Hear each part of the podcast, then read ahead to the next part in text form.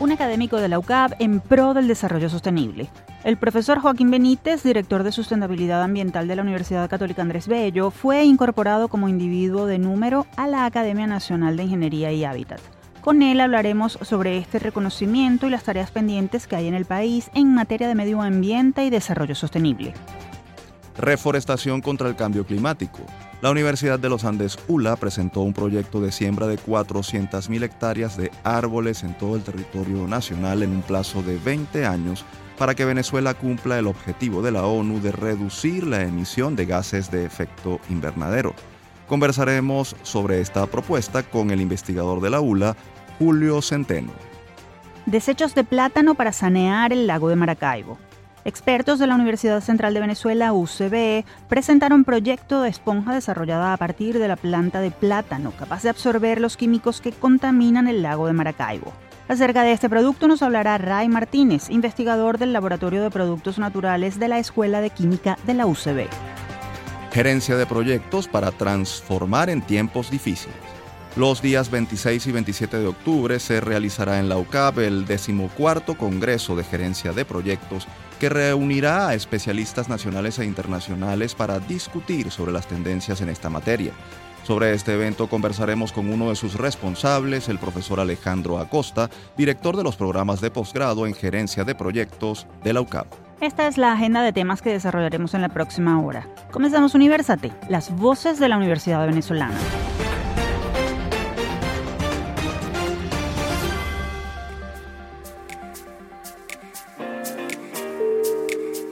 Les saludamos Efraín Castillo y Tamara Slusnis. Y les damos la bienvenida a Universate, espacio producido por la Dirección General de Comunicación, Mercadeo y Promoción de la Universidad Católica Andrés Bello, UCAP y Unión Radio Cultural. Este programa es posible gracias al equipo conformado por Isabela Iturriza, Inmaculada Sebastiano, Carlos Javier Virgües, Juan Juárez, Fernando Camacho y Giancarlos Caraballo. La producción está a cargo de José Ali Linares. Estimados oyentes, gracias por acompañarnos a conocer más sobre la Universidad Venezolana, sus logros, aportes y personajes destacados. Y acerca de uno de esos personajes, recientemente reconocido por su trabajo de más de un cuarto de siglo en pro del desarrollo sostenible, la ecología y la formación de nuevas generaciones, vamos a conversar de inmediato. Él es nuestro universitario de la semana. El universitario de la semana. La Academia Nacional de la Ingeniería y el Hábitat aprobó recientemente la incorporación del ingeniero Joaquín Benítez, profesor de pregrado y posgrado y director de sustentabilidad ambiental de la UCAP, como individuo de número de esa institución. Esta designación responde a los 25 años de trabajo ininterrumpido que ha llevado a cabo Benítez en el área de investigación y consultoría sobre medio ambiente y desarrollo sostenible. Benítez es ingeniero agrónomo, especialista en desarrollo sustentable, magíster en gerencia ambiental y doctorando en desarrollo sustentable por la Universidad Simón Bolívar. Además, como dijimos, es director de sustentabilidad ambiental de la UCAB. Lo tenemos en línea para que nos comente más sobre este reconocimiento. Un gusto tenerlo nuevamente en Universate, profesor. Bienvenido a nuestro programa. Muchas gracias, Tamara, Efraín, por invitarme. Bueno, bueno, aquí estamos eh, contentos y, bueno, para conversar. Pues. Así es, primero felicitarlo por, por este reconocimiento. Le preguntamos, ¿qué significa para usted este nombramiento como individuo de número por parte de la Academia Nacional de Ingeniería y Hábitat, en la que, por cierto, ocupará el sillón 28? ¿Qué es además ser individuo de número? Eh, bueno, lo primero es que es una, es una noticia que viene cargada de, eh, de emoción, de emoción, digamos, no, no, no solo lo que, lo que pueda sentir yo como reconocimiento a, a mi carrera, sino también por las expresiones de, de, afecto y cariño de las cuales he sido objeto en, esto, en estos días, desde que se supo la noticia, ¿no? La verdad es que mm, mis compañeros de trabajo, mi familia, mis amigos, mis relacionados, pues eh, me han manifestado mucha alegría y están muy contentos por esta noticia y bueno, y, yo también me siento, me siento por supuesto muy contento y emocionado. Eh, significa, Efraín, un reconocimiento a, a, mi carrera, a, la actividad que he desempeñado en la cual, por cierto, este, la universidad ha sido un factor eh, fundamental, ¿no? No solamente por lo formativo, sino por, como espacio también para hacer eh, eh, el tipo de trabajo y el tipo de actividades que la academia valora como, como, una trayectoria importante.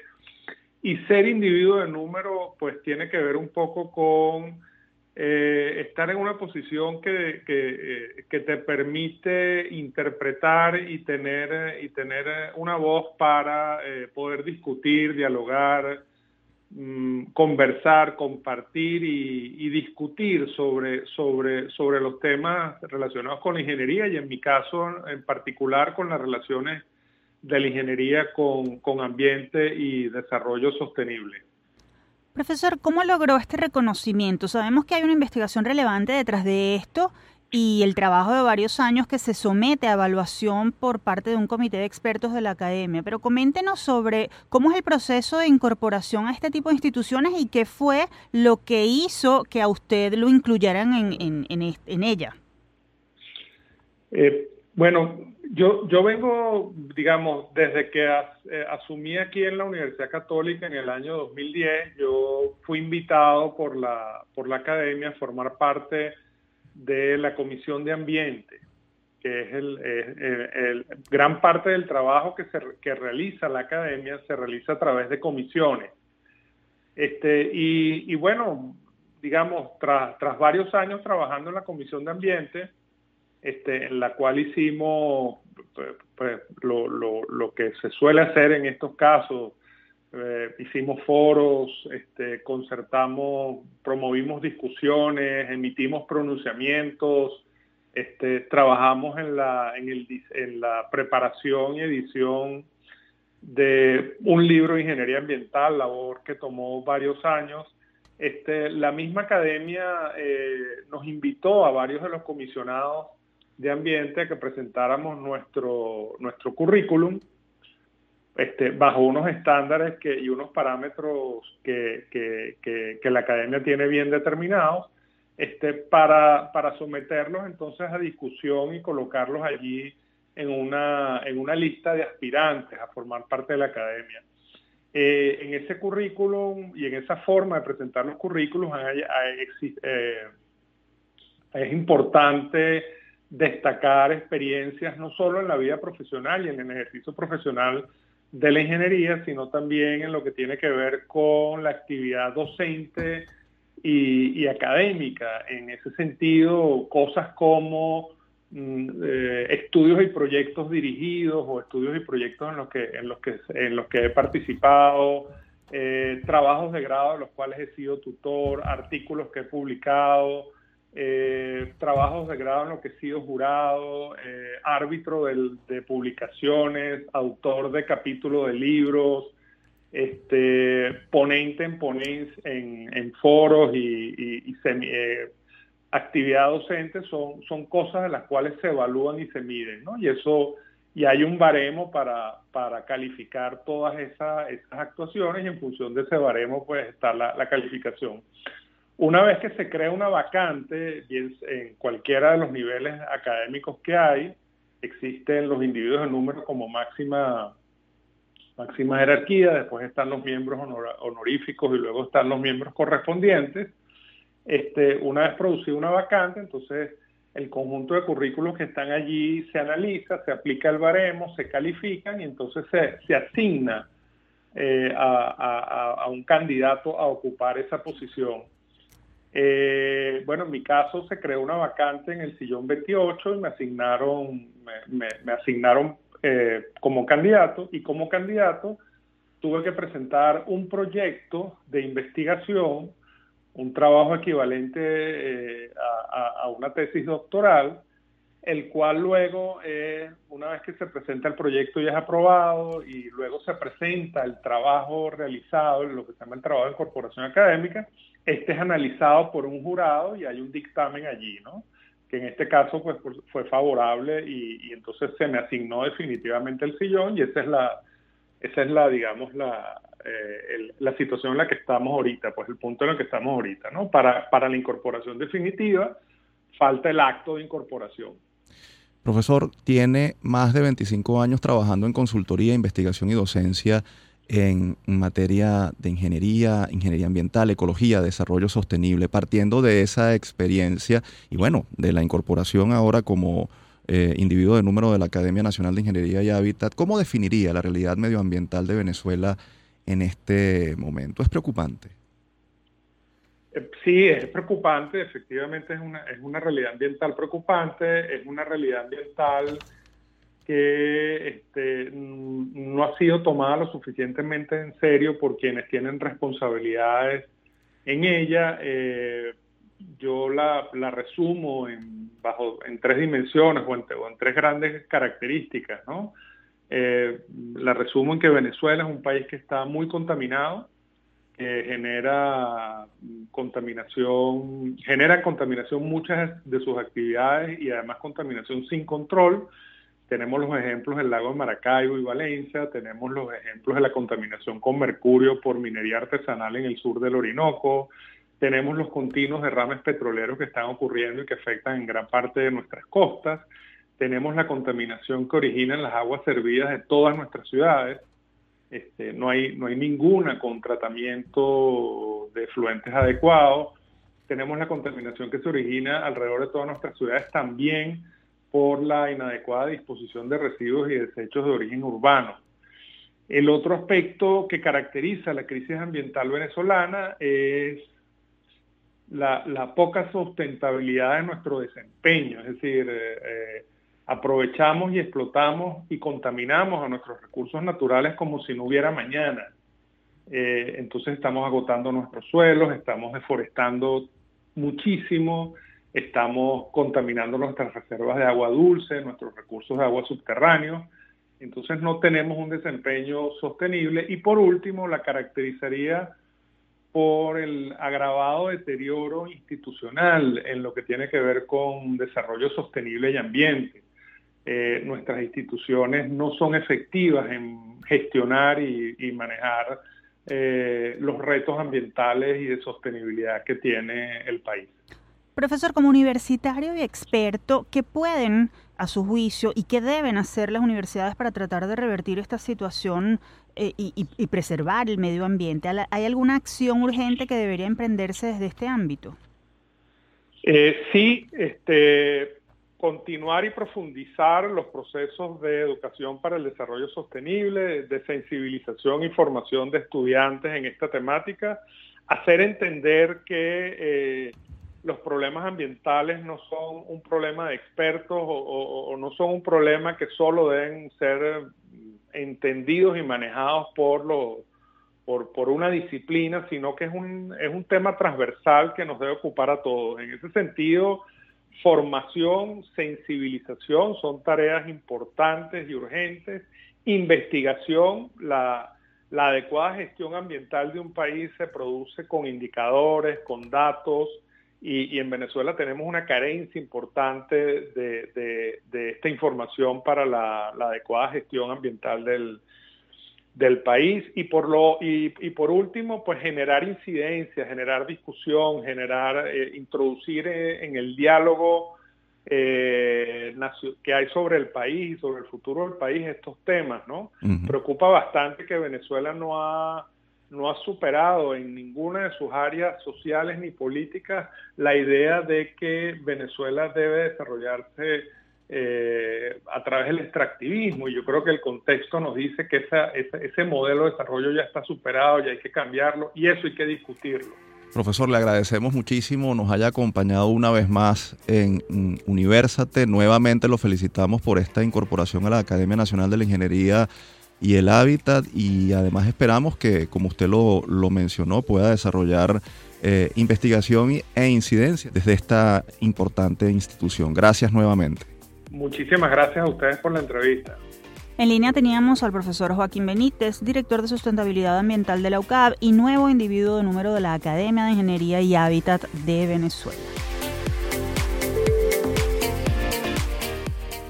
Seguimos con esta emisión de Universate, las voces de la Universidad Venezolana. Pueden encontrarnos como arroba Universate Radio en las redes sociales X, Facebook e Instagram.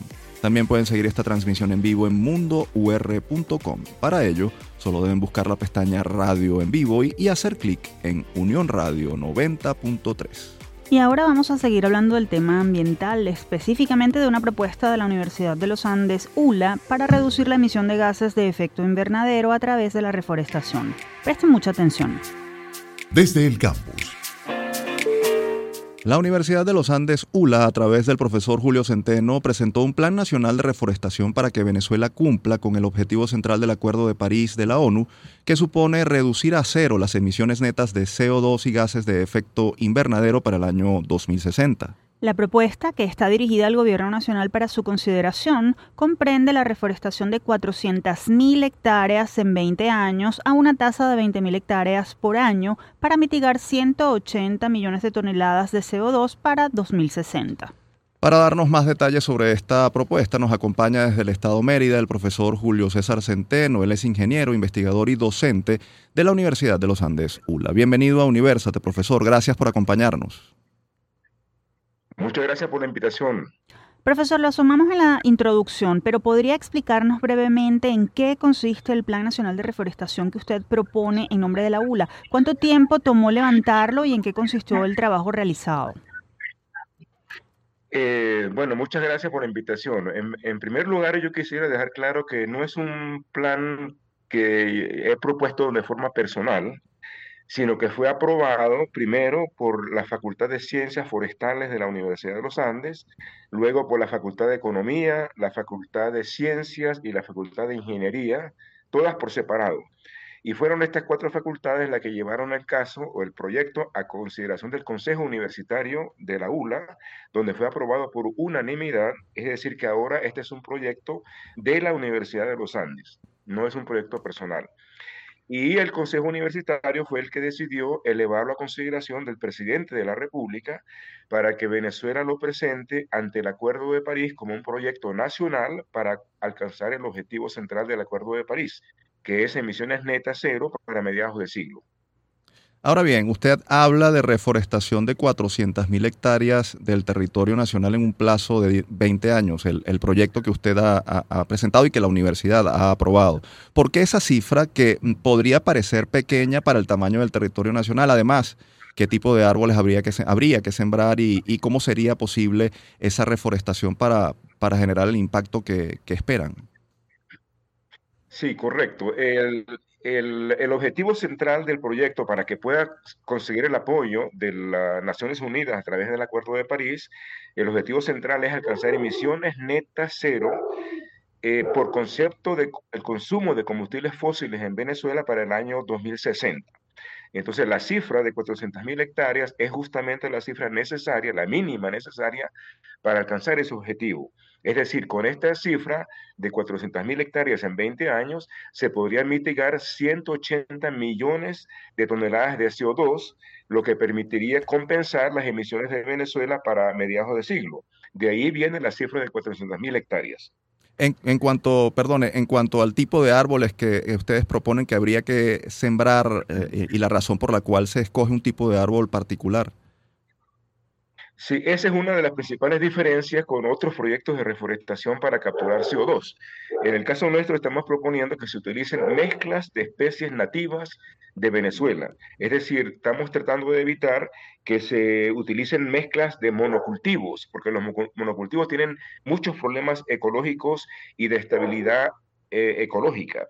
Entonces aquí estamos proponiendo es primero que todo una cantidad de, una superficie para mitigar las emisiones para mediados de siglo, pero al mismo tiempo estamos proponiendo que se utilicen mezclas de especies nativas con algunas componentes de exóticas, pero principalmente especies nativas de cada sitio a reforestar para reconstruir en esos sitios los bosques que una vez allí existieron. Ahora, eso, eso, la mezcla de bosques nativos es una condición natural del de los bosques naturales de Venezuela y del trópico. Es decir, los bosques nuestros en el trópico son siempre muchas mezclas de muchos árboles en una hectárea. Y lo que queremos es reproducir lo que la naturaleza ha creado de forma eh, espontánea en todo el trópico latinoamericano. Profesor, hemos escuchado y leído de organizaciones medioambientales y expertos sobre la deforestación que ha venido ocurriendo en el país en los últimos años.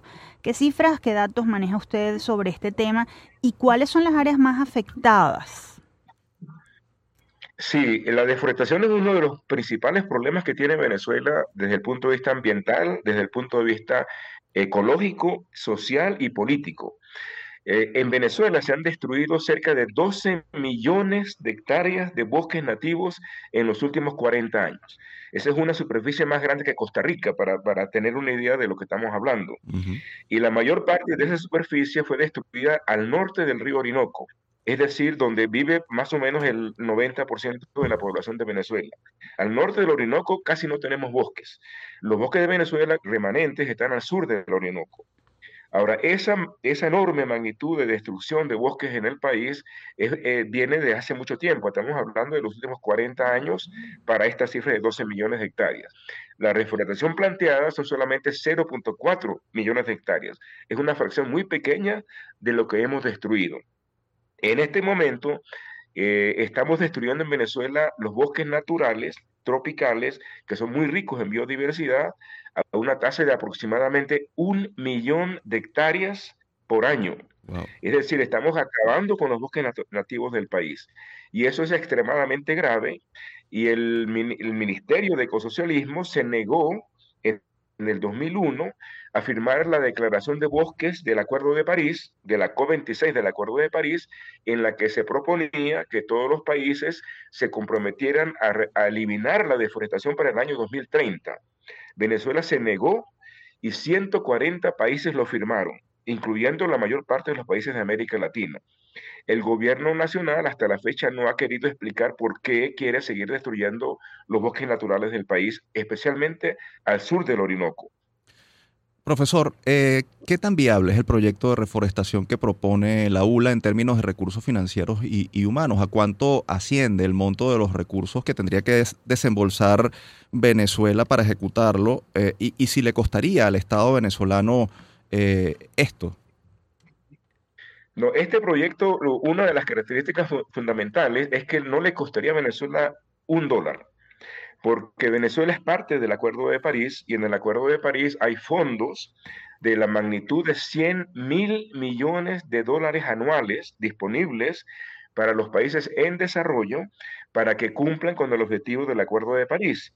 Y lo que estamos proponiendo es justamente cumplir con el objetivo del Acuerdo de París. Por lo, que por lo tanto, Venezuela tiene la opción de solicitar fondos no reembolsables para hacer este proyecto para cumplir con el objetivo del Acuerdo de París. Es decir, hay fondos disponibles para cubrir este tipo de gastos siempre que se cumplan los objetivos del Acuerdo de París y por eso lo hemos enmarcado en el marco del Acuerdo de París. Y por eso es que estamos proponiendo que el Venezuela lo presente ante el Acuerdo de París para conseguir los fondos. Estamos hablando de 4 mil millones de dólares a ser invertidos en los próximos 40 años. De tal manera que estamos hablando de un proyecto que le permita a Venezuela cumplir con un acuerdo internacional recurriendo a fondos internacionales disponibles para este fin. En otras palabras, en concreto, a Venezuela no le costaría un centavo hacerlo siempre que lo negocie a través del Acuerdo de París. Profesor, ¿ya entregaron esta propuesta al gobierno nacional o esperan entregarla próximamente? En, caso de que ya lo hayan hecho, ¿qué respuesta han recibido y qué otras acciones esperan emprender para dar a conocer el proyecto? Sí, el proyecto fue entregado personalmente al ministro Josué Lorca, que es el ministro de Ecosocialismo de Venezuela, él vino a, Mérida y se le entregó en sus manos el proyecto hace más o menos siete meses. También se le envió por, por correo y por correo escrito y por correo electrónico al ministro de Relaciones Exteriores, se le envió por escrito al presidente de la República y se le envió por escrito al presidente de la Comisión de Ambiente de la Asamblea Nacional. Es decir, que todos ya tienen el proyecto en sus manos no hemos recibido una respuesta formal, solamente las respuestas retóricas de que es una cosa muy bonita, que es muy interesante, que lo están estudiando. Y una de las razones por las que hemos divulgado eso por la prensa es justamente para, digamos, crear cierta presión para que el gobierno responda, no a la Universidad de los Andes, sino le responda a la población venezolana de si no está de acuerdo con hacer este proyecto por alguna razón, bueno, díganos cómo lo va a hacer ¿cómo vamos a cumplir con el Acuerdo de París si este no es el mecanismo que ellos consideran conveniente para hacerlo? Profesor, se nos agotó el tiempo, le agradecemos mucho, nos haya acompañado en esta edición y bueno, esperamos que, pueda este proyecto cristalizarse por el bien de, de Venezuela a su medio ambiente y del desarrollo sostenible. Muchas gracias. Gracias a ustedes y muchas gracias por la oportunidad de divulgar la información. Escuchábamos al profesor Julio César Centeno, ingeniero, investigador y docente de la Universidad de los Andes, ULA. Para conocer más sobre el plan de reforestación de esta universidad, pueden escribir, propuesto por esta universidad, pueden escribir al correo jc-centeno.outlook.com. Con esto nos vamos a la pausa. Al regreso continuamos con más de Universate, las voces de la Universidad Venezolana.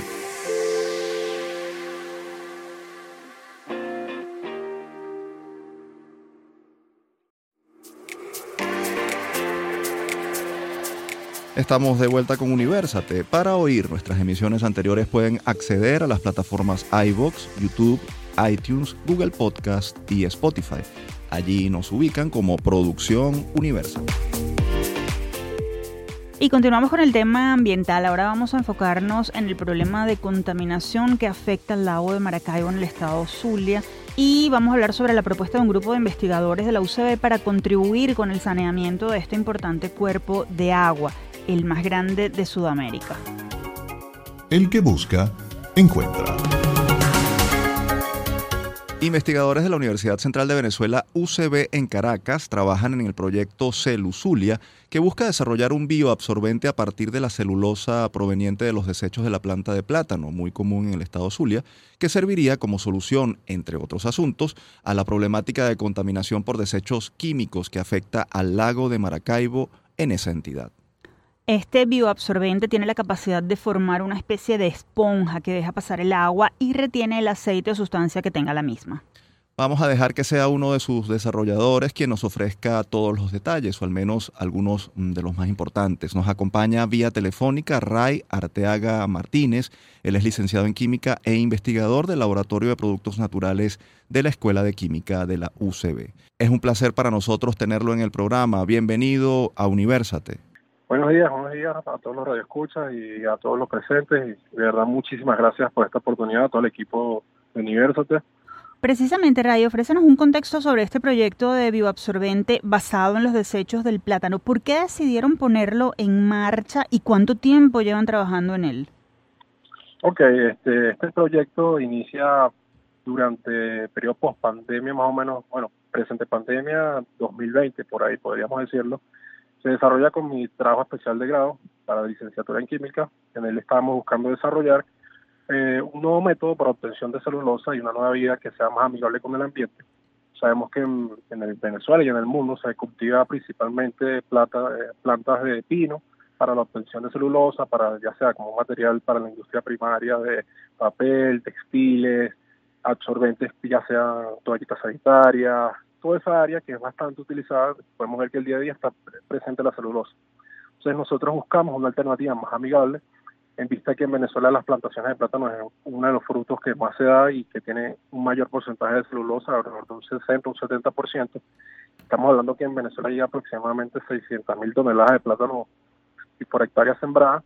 Entonces, bueno, un potencial de, de desarrollo y darle un valor agregado a algo que no se le está dando a partir de un desecho agrícola que es el vástago del plátano. Ahora bien, eh, Raik, eh, ¿cómo funcionaría el bioabsorbente? ¿Qué propiedades y capacidades tendría esta herramienta? ¿Y, cómo podría contribuir con el saneamiento del lago de Maracaibo afectado por la contaminación de agentes químicos? Ok, bueno, una vez nosotros desarrollamos nuestro trabajo especial de grado, nosotros empezamos a desarrollar nuevos materiales con esta celulosa y empezamos a hacer uso de, la tendencia nueva que son las nuevas nanotecnologías y todo eso. Entonces modificamos esta celulosa de manera tal de que se generara una estructura ultraporosa, es decir, que tenga una alta cantidad de número de poros donde es posible que permee las soluciones como el agua y que si estas soluciones tienen algún contaminante, sea la solución, el, material poroso en su estructura que absorba el, el, contaminante, se hincha con agua, libera el agua limpia y se queda en su estructura el contaminante. Esa es la idea principal. Hemos estado trabajando en desarrollo en varios proyectos. Una de estas líneas es en el centrada en la absorción de hidrocarburos para que sea obviamente tratado en el lago de Maracaibo, pero también es aplicable para la industria, para contaminantes químicos en la industria, para en la planta de tratamiento de desechos industriales, o sea, todos esos estudios los estamos realizando, Estos serían parte ya de mi formación como estudiante doctoral en aquí en la Universidad Central de Venezuela. Entonces, todo esto es un estudio científico que lleva tiempo, que lleva inversión y que, bueno, que lo más importante que queremos que sea aplicado en la problemática del día a día que tenemos aquí en nuestro país de contaminación por desechos químicos. ¿Cuáles serían las dimensiones de las herramientas de absorción basadas en los desechos del plátano que ustedes proponen para que pueda cumplir el, el, objetivo? ¿Cuántas unidades de estas herramientas se necesitarían para limpiar un área determinada del lago? Bueno, esos sí son más cálculos operacionales que competen a, especialistas en el tratamiento de derrames. Nosotros lo que estamos proponiendo es, en función del potencial que tiene el Zulia de, producción de plátano y que estaría, tiene un material vegetal bastante abundante, desarrollar un nuevo producto. Ese producto, estamos hablando que en Zulia se produce aproximadamente 20.000 toneladas de plátano, que llevándonos a cálculos que hemos estado haciendo, nosotros podríamos producir en una planta piloto aproximadamente 2.000 toneladas de celulosa que tengan la capacidad de absorber. Ok, entonces eso es una producción anual, eso con una planta piloto y aproximadamente tendríamos a la disposición 2.000 toneladas de material absorbente que podrían tener esa capacidad en función de las necesidades. Obviamente hay otras alternativas.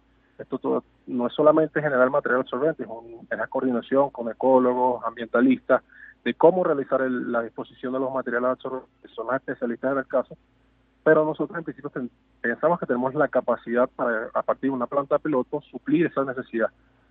Estamos conversando con Ray Arteaga Martínez, él es investigador del Laboratorio de Productos Naturales de la Escuela de Química de la UCB. ¿En qué fase, Ray, se encuentra actualmente este proyecto? ¿Hay alguna idea de empezar a producir masivamente el bioabsorbente? Nos mencionabas lo de una planta de producción. Leíamos, por cierto, en una nota que están trabajando con estudiantes de ingeniería de la UNIMED para, para esto. ¿Puedes eh, ampliarnos un poco más? Y si más allá de esto hay contactos, no sé, con, con entidades gubernamentales, con empresas privadas. Ok, este, como, exacto como en la nota le diste, dos estudiantes de la Universidad Metropolitana que están desarrollando su trabajo de tesis eh, en esto. Ellos hicieron unas pasantías aquí, vieron el potencial del, de, que teníamos en este ámbito y quisieron colaborar razón por la cual ellos están desarrollando cómo escalar esto que está pasando, que estamos desarrollando a nivel de laboratorio a escala industrial, ya a escala industrial. Eh, la planta que ellos estamos tratando es de, ellos presentan ahorita a finales de octubre su tesis y en función de ese proyecto y los cálculos que nosotros tenemos y estamos desarrollando aquí a nivel de laboratorio, estamos desarrollando un proyecto que va a ser próximamente presentado a entes gubernamentales, tanto regionales como del Estado, entes privados, es decir, estamos abiertos a cualquier inversión pública o privada que sea capaz de financiar una planta piloto, ya sea aquí en Caracas o principalmente en Maracay. Nosotros estamos abiertos a la oportunidad de hacer estudios, investigación y lo más importante que sea aplicable, ¿ok? Que sea una, que no se quede engavetada una tesis de trabajo de grado, ya sea de los estudiantes de la metropolitana, en este caso mi tesis de grado y mi tesis doctoral, o sea, que sea algo aplicable el día a día, que tenga un impacto real, no solo en la sociedad, sino en el ambiente y además económicamente. Estamos hablando de que esto podría ser una fuente económica para todos estos estudiantes, para, para los, los, agricultores de la zona. O sea, estamos generando valor agregado y en eso estamos apuntando nosotros. O sea, el proyecto está en la fase inicial, por así decirlo, para plantear próximos contactos y desarrollar el proyecto de cabalidad. Hace poco leímos eh, sobre una propuesta de bioabsorbente basada en cabello humano y pelaje animal, desarrollada por un grupo de ambientalistas. Más allá de la diferencia obvia de la materia prima, ¿qué elementos distinguen el proyecto que, ustedes llevan a cabo con este del cabello? ¿Cuán efectivo sería? Y, y te pregunto si ambas propuestas podrían ser complementarias. Totalmente, yo creo que como te digo, esto es un problema que le compete a todos, ¿ok? Si hay varias propuestas de grupos ambientalistas interesados en esto, llamar que hay bastante gente también trabajando en esto, eh, hay que unirnos, ¿no? Totalmente, estamos abiertos a trabajar en equipo, nosotros tenemos conocimiento científico, ellos tienen una propuesta que, bueno, que tiene ciertos basamentos, tiene sus ventajas y desventajas, pero eso no es el caso, el caso es que están generando una propuesta, están generando cómo solucionarlo, y eso es bienvenido siempre al país. Ahora, nosotros tenemos, por así decirlo, la ventaja de que estamos trabajando con un material vegetal que le vamos a dar un gran valor agregado. O sea, el plátano, las plantas de plátano, vuelvo y se repito, repito, se producen en Venezuela por cantidades industriales de toneladas, entonces le estaríamos dando un valor agregado más allá, no solo de sanear el lago de Maracaibo, que sería un adjetivo ambientalista muy grande y, idóneo, sino que generaríamos fuentes de, a partir de esta materia prima, que es la celulosa, fuentes de empleo, eh, para, la, para todos los que estamos aquí en el laboratorio, para toda la industria científica del país, a eso estamos apuntando. No solo sea que, bueno, ok, vamos, vamos a enfocarnos en lo importante, la problemática, el derrame de petróleo, los derrames de contaminantes, hacia eso vamos, pero vamos a darle un valor agregado más allá, que es enriquecer a universidades venezolanas, enriquecer la industria venezolana, enriquecer eh, todo, todo el medio que esté alrededor de esta planta piloto y todo lo que estamos nosotros proponiendo. O sea, todo, como vuelvo y repito, a través de estudios científicos que se puedan exponer, ya sea en la tesis de los muchachos, la mía. Entonces, poco a poco vamos construyendo un edificio bloque a bloque que sea un material cimentante bien complejo que para la larga sea un proyecto a largo plazo, no sea una cuestión de uno o dos años, sino sea, Dios mediante, una planta que puede durar décadas. Finalmente, ¿alguna red social o correo a través de los cuales los interesados puedan conocer más sobre este proyecto e incluso puedan involucrarse y colaborar como financistas, inversionistas o aliados? Claro, ellos nos pueden seguir por la red social Instagram, en la cual creamos una página que se llama arroba celusulia. celusulia por el acrónimo de celulosa y zulia, porque bueno, estamos centrados en este momento en resolver el, y debido a la potencial que tiene el Estado Zulia para el desarrollo de este proyecto. Sin embargo, como digo, esto es aplicable a todo el país. Estamos hablando que los desechos químicos están ocurriendo en todo el país, entonces es una problemática general y nosotros tenemos, estamos abocados atacar esa problemática general en diferentes rubros. Ray, gracias por ofrecernos detalles sobre este proyecto que muestra cómo desde la Universidad Venezolana se siguen haciendo propuestas para solucionar problemas concretos. Deseamos que, que esto pueda ser aplicado de manera exitosa. No, muchas gracias a ustedes y de verdad que bueno, eh, eh, extiendo la invitación de que se acerquen aquí al Laboratorio de Productos Naturales y que se enteren de que bueno, aquí hay un grupo de investigadores y científicos dedicados, abocados todo diariamente a desarrollar e impulsar nuestro país adelante. Muchas gracias. Gracias a ti. Escuchaban a Ray Arteaga Martínez, licenciado en Química e investigador de la Escuela de Química de la UCB. Para conocer más sobre este proyecto, él ya lo dijo, lo repetimos, pueden seguir la cuenta arroba celuzulia en Instagram. Avanzamos con esta edición de Universate. Quienes deseen dar a conocer en nuestro programa alguna actividad de investigación o un personaje universitario destacado, pueden escribir al correo produccionuniversate.gmail.com. Y en esta última parte hablaremos sobre un congreso que espera reunir a expertos y profesionales del área de la gerencia de proyectos y que está siendo organizado por la Universidad Católica Andrés Bello UCAP. Esto y más en nuestra próxima sección en la agenda. Les contamos que los días 26 y 27 de octubre se llevará a cabo el decimocuarto Congreso de Gerencia de Proyectos titulado Gestión de Proyectos Transformadora, logrando el éxito en entornos complejos. La actividad es organizada por el Project Management Institute, capítulo Venezuela, y la Dirección de Posgrado de la UCAP. El encuentro, que se realizará bajo la modalidad híbrida desde el campus Montalbán de la UCAP, Contará con mesas de trabajo y clases magistrales con expertos en las que se abordarán temas como la generación de proyectos ágiles, los principios de la gerencia de proyectos, la gestión de conocimientos, estrategias y adaptabilidad en el ejercicio profesional, entre otros temas. Vamos a conocer detalles de este congreso con el profesor Alejandro Acosta, economista, especialista en gerencia de proyectos, magíster en instituciones financieras y magíster en economía aplicada. Acosta es presidente del Project Management Institute, capítulo Venezuela, y director de los programas de posgrado en gerencia de proyectos de la UCAB. Un gusto tenerlo de vuelta en Universate, profesor Acosta. Bienvenido a nuestro programa. Muchas gracias por la invitación, Tamara, Efraín. Un gusto conversar con ustedes una vez más. Profesor, Entornos difíciles como el venezolano demandan múltiples y rápidas respuestas por parte de las organizaciones. Eso está más que demostrado en los últimos años. ¿Cómo deben estos eh, desafíos ser abordados para lograr soluciones eficientes a través de la gestión de proyectos? Bueno, Efraín, sí, en efecto el entorno venezolano y yo diría incluso que el entorno global nos, nos lleva a repensarnos como organizaciones en términos de cómo afrontamos las problemáticas que se nos presentan. Y allí un elemento que creería que es clave es la flexibilidad en cómo nosotros abordamos esos problemas desde las organizaciones. Y bueno, en términos de, de, gestión de proyectos, existen marcos de trabajo eh, adaptativos o ágiles, como también se les conoce, que digamos que se adaptan muchísimo mejor eh, para la creación de soluciones en ese tipo de entornos.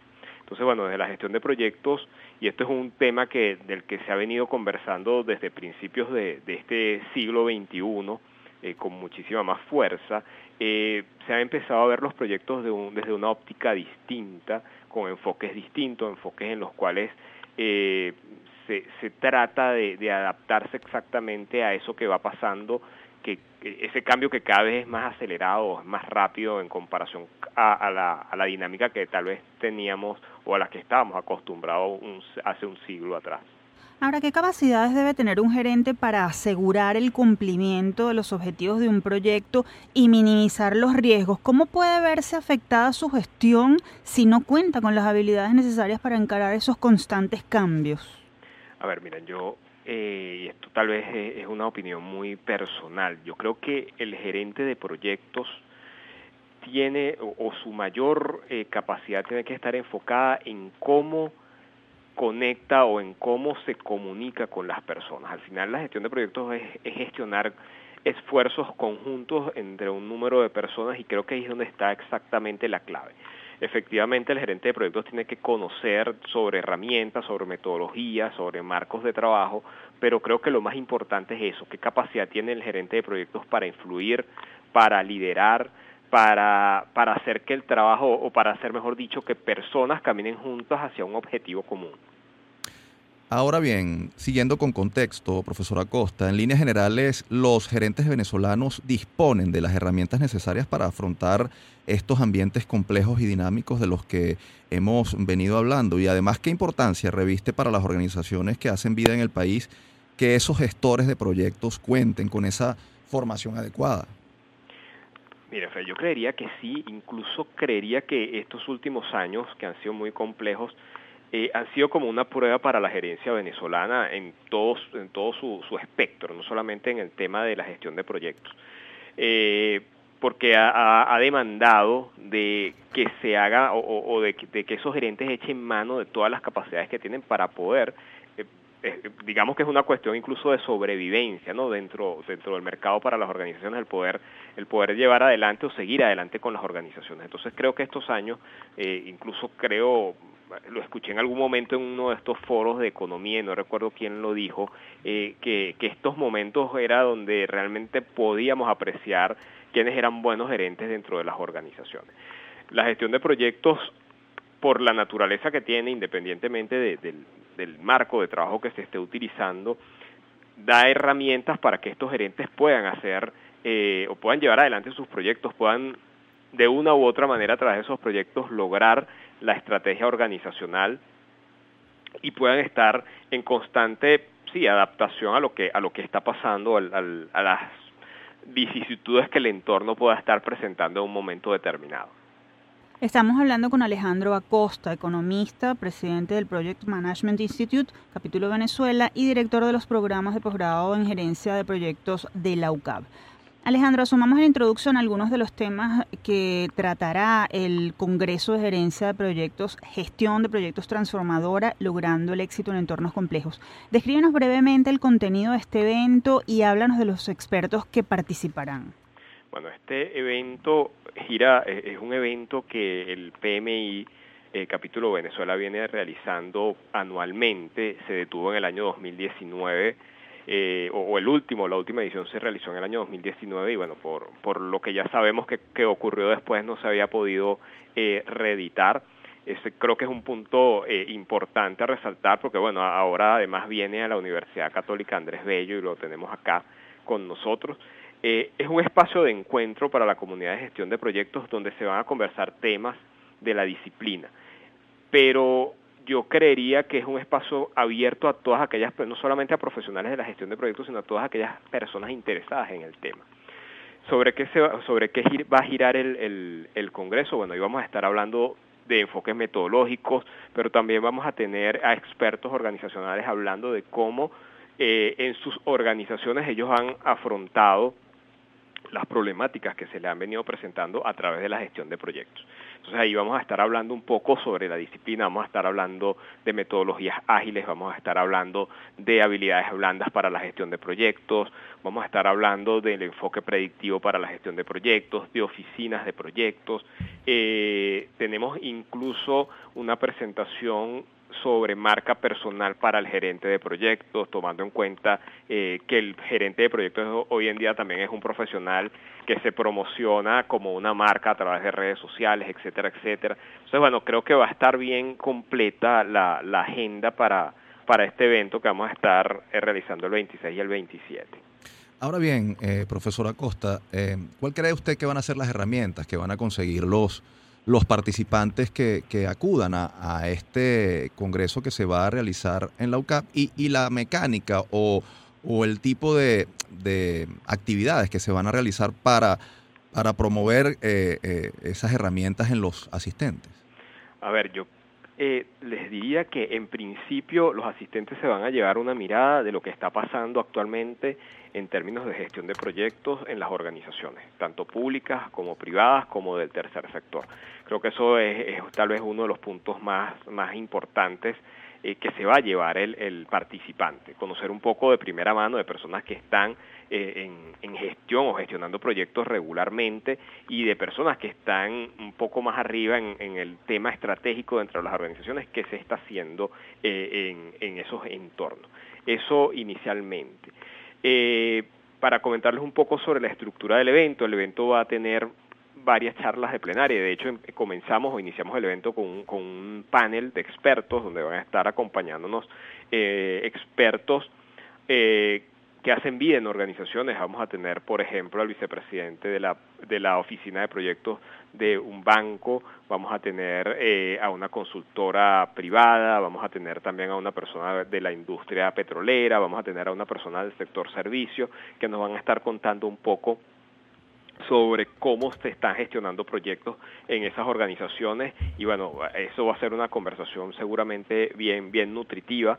Luego vamos a tener eh, sesiones de, de, ponencias, nosotros hacemos para este evento una especie de, concurso, lo que se conoce como un call for papers para, para poder evaluar ponencias y, y, elegimos las mejores, aquellas que creemos que le van a, a generar mayor valor al público. Vamos a tener luego de, de esa primera presentación, el primer día, esas sesiones de ponencia. Vamos a tener dos ponencias en paralelo para que el, asistente pueda elegir a cuál quiere eh, ir o cuál quiere, en cuál quiere participar.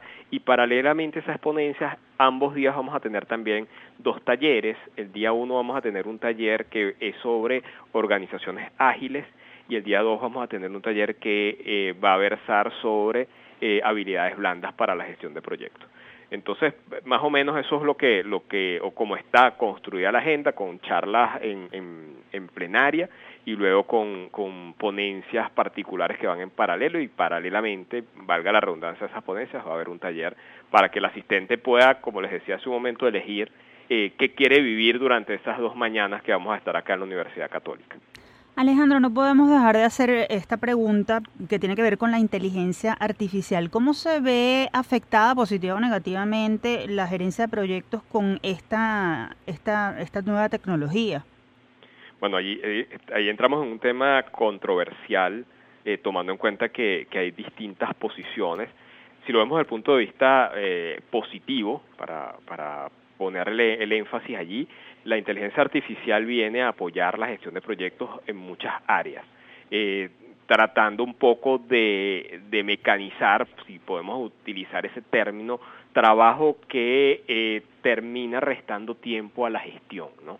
Eh, entonces, claro, eso va a permitirle a, quienes, a los equipos de proyecto contar con herramientas que les van a, a dar la posibilidad de hacer un seguimiento, control, este, cálculos, etcétera, de una manera mucho más, eh, mucho más sencilla.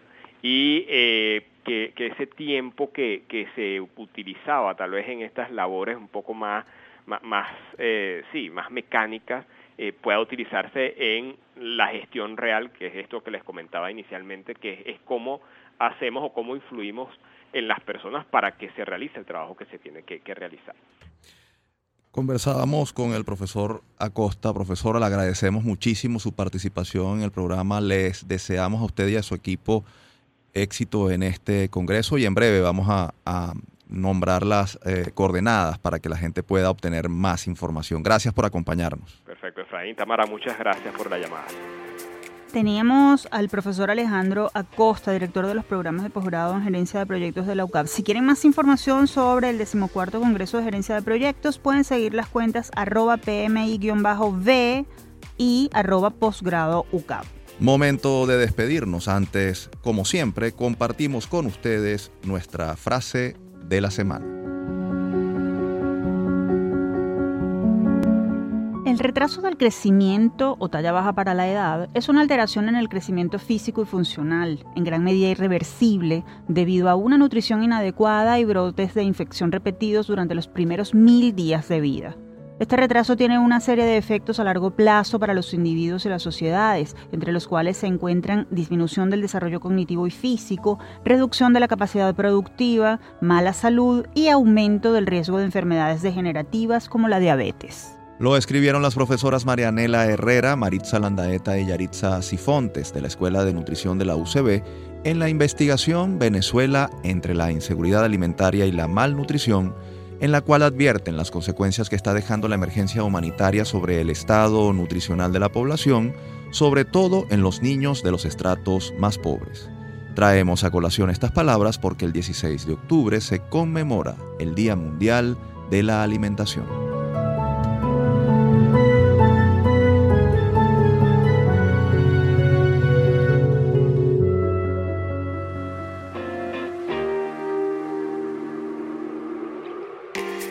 Así damos por finalizada nuestra edición de hoy. Recuerden que Universate fue una producción de la Dirección General de Comunicación, Mercadeo y Promoción de la Universidad Católica Andrés Bello, UCAB y Unión Radio Cultural.